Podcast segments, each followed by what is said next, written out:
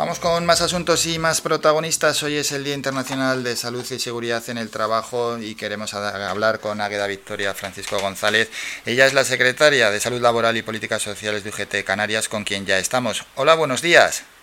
Hola, ¿qué tal? Buenos días a todos y a todas. Antes de nada, resaltar la importancia de este Día Internacional de Salud y Seguridad en el Trabajo. Por supuesto, hoy es el Día de la Seguridad de Salud en el Trabajo y nosotros hoy... Eh, recordamos también a la ciudad la salud es un derecho fundamental en el trabajo. Eh, este día nosotros lo, lo, conmemoramos en el recuerdo, en el recuerdo de aquellas personas que perdieron la salud y la vida en accidentes de trabajo o por alguna enfermedad de origen laboral. Y aquí me gustaría hacer una especial mención también a aquellos todos compañeros y compañeras pues que eh, siguen estando en primera línea y han sufrido de alguna manera u otra eh, las enfermedades de trabajo de la COVID-19 y queremos también tener un especial mm, reconocimiento y darle mucho ánimo, mucha fuerza desde UGT Canarias. Ayer presentaron un balance anual, ¿verdad? Sí, sí. Sí. Presentamos un, un un registro de, los datos del 2020 hmm. y en el que la verdad que si miramos los datos son bastante escalofriantes porque a pesar de que hayamos tenido eh, una recesión económica y que eh, debido también al confinamiento tengamos todavía eh, estos índices de tan altos de accidentes laborales, pues la verdad que es un poco escalofriante. Si llevamos, yo tengo los datos un poco por poner así a grosso modo, eh, se han contabilizado 15.757 accidentes laborales y de los cuales 15.585 fueron leves, 157 fueron graves o muy graves y 15 mortales. 15 mortales que aquí falta por poner, eh, como está en, pues, eh, ¿cómo se, me sale la palabra? En la policía, el que estamos hablando de La Palma, que no está contabilizado, pero sí que sería todavía mayor lo de accidentes mortales.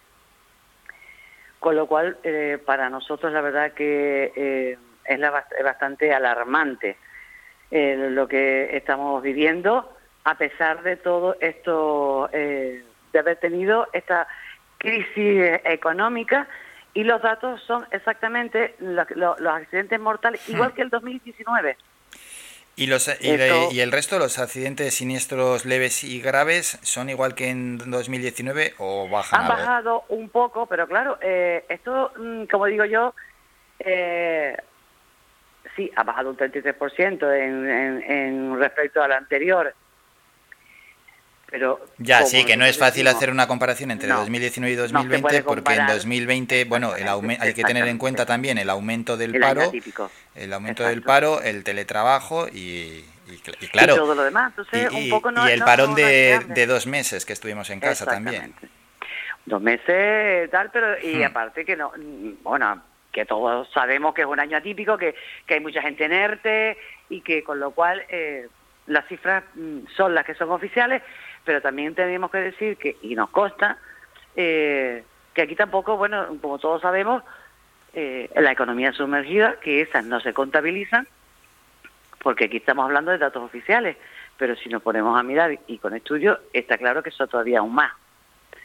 Entonces, bueno, nosotros lo que eh, ponemos de manifiesto que eh, la, salud laboral tiene que ser de primer orden en todas las agendas de, políticas de, a nivel tanto nacional como mundial.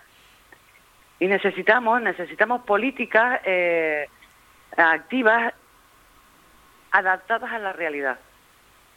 Entonces yo creo que a través de una mesa, de, debemos de, a través de una mesa de diálogo eh, social, sentarnos todas las partes y empezar a valorar, ya no solo por el hecho de, que tenemos que mm, adaptarnos a las nuevas eh, realidades, sino por mejorar y proteger la salud de los trabajadores y las trabajadoras. Dentro de la siniestras laboral, ¿hay algún sector que se vea mucho más perjudicado? Sí, hombre, eh, por sectores, eh, el, primero que siempre está a la cabeza es el sector eh, servicio. Luego eh, le sigue el sector, eh, el leve, por ejemplo, eh, pues el, tenemos el de construcción, pero si miramos el, está el sector servicio, luego tenemos el del sector de industria y el de construcción. Entonces un poco así van los datos ese año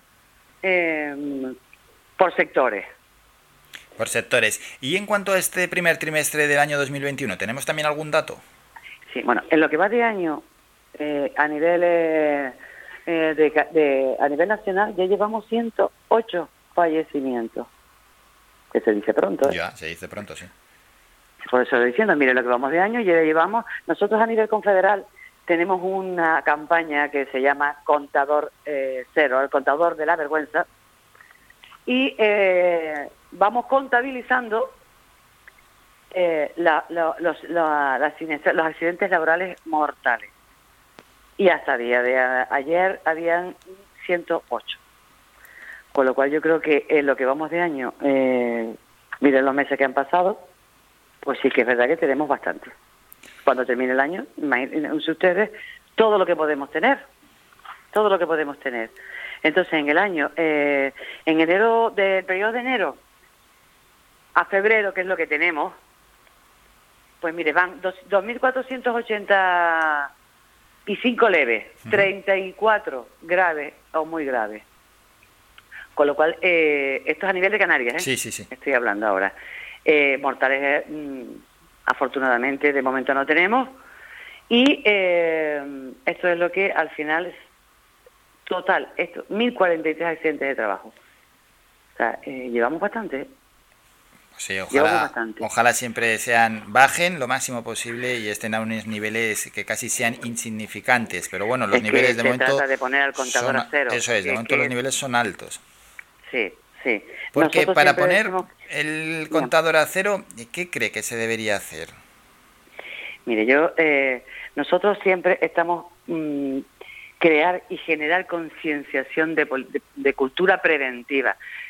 Y esto pasa a través de eh, formación, pero formación no solo a, nivel de que sí que nosotros lo hacemos, de los delegados de prevención, nosotros formamos mucho a los delegados de prevención, pero claro, eh, llegas a la empresa hmm. y la empresa dice, sí, todo está muy bonito, la manita de la espalda, pero ponte a trabajar porque la cola del paro y más.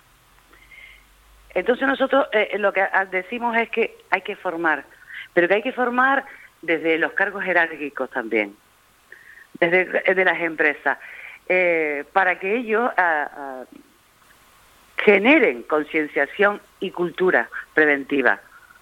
Y es la única forma de que en las empresas eh, entiendan que mm, no es eh, un desembolso económico mm, poner, como digo yo, em, invertir en prevención, porque hay que tener en cuenta que empresa y trabajadores vamos de la mano, vamos de la mano. Entonces yo creo que eh, mientras la empresa no entienda que somos, eh, eh, no es un desembolso económico y nada más, al final esto es lo que está pasando, porque lo que nos llega es a, más accidentes laborales, accidentes, enfermedades profesionales, que no las estamos nombrando, pero que no se reconocen. Y, en fin, eh, pues nos lleva a, todo lo que estamos viviendo actualmente. Y una última... Que no bajan los accidentes. Y una última ya consideración, una última pregunta, ya hemos ha comentado por parte de la empresa y también por parte del trabajador, ¿no? Que no asuma eh, riesgos innecesarios, ¿no? Y que también el propio trabajador tiene que ser consecuente y tener en cuenta que la seguridad en el trabajo es lo primero, no por supuesto. Porque a veces también tiene parte de, responsabilidad el trabajador. No, todos tenemos. Yo yo soy de la, eh, bueno, nosotros eh, decimos que todos somos responsables y todos tenemos que tener eh, asumir nuestra responsabilidad. Nosotros como trabajadores, la empresa como empresa, pero que sí que es verdad que mm, una vez hayamos tomado conciencia, hayamos tomado conciencia, yo puedo ser muy consciente, puedo ser muy consciente, pero el miedo que es lo que se está eh, fomentando, a perder el trabajo, hmm. es lo que hace que el trabajador llegue al final a pasar por todas estas eh, eh, penumbras, como digo yo, que, que, al final lo que te está generando pues son las enfermedades, depresión, ansiedad, que al final te están haciendo cometer errores. Te están haciendo cometer errores porque no estás trabajando en un espacio de tranquilidad y de cómo se tiene que trabajar, que lo que te está generando nerviosismo. Y si miramos las estadísticas, ¿cuáles son eh, los primeros eh, eh, muertes hoy, hoy día en España? Los infartos y las enfermedades y, los derrames cerebrales. Entonces, encima hay muchísimas de estos tipos de enfermedades que no están catalogadas como enfermedades profesionales. Al final salimos todos perdiendo, todos. Porque si tú estas enfermedades que mm, puedan ser profesionales, se las estás achacando a la seguridad social, con lo cual estás haciendo generando un doble gasto a la, a la seguridad social. Y nosotros decimos que mm, se debe, se debe eh, reclamar la plena integración de la salud laboral en la salud pública, independientemente de que vayas a la mutua que vayas a la seguridad social, pero que sepan, sean capaces, cuando vayas a un médico de familia, eh, que te sepa el origen de la enfermedad sea una enfermedad profesional y no la achaques a la seguridad social. y yo creo que así hmm. eh, es un poco, eh, pues revertimos los costes económicos también, que ya bastante tenemos en la seguridad social. Eso es, y de ahí lo comentado, este Día Internacional de la Salud y la Seguridad en el Trabajo, la importancia que, que, hoy tiene y la importancia de recalcarlo, y por eso nos hemos puesto en contacto con la Secretaria de Salud Laboral y Políticas Sociales de UGT Canarias, Águeda Victoria Francisco, y con ella hemos hablado de la importancia de este día, de también lo que se propone desde el sindicato y por supuesto se han puesto sobre la mesa los datos de ese último balance del 2020 y también los datos del primer trimestre del 2021. Águeda Victoria, muchas gracias por estos minutos. Un saludo. Gracias a ustedes. Saludos. Gracias. Adiós.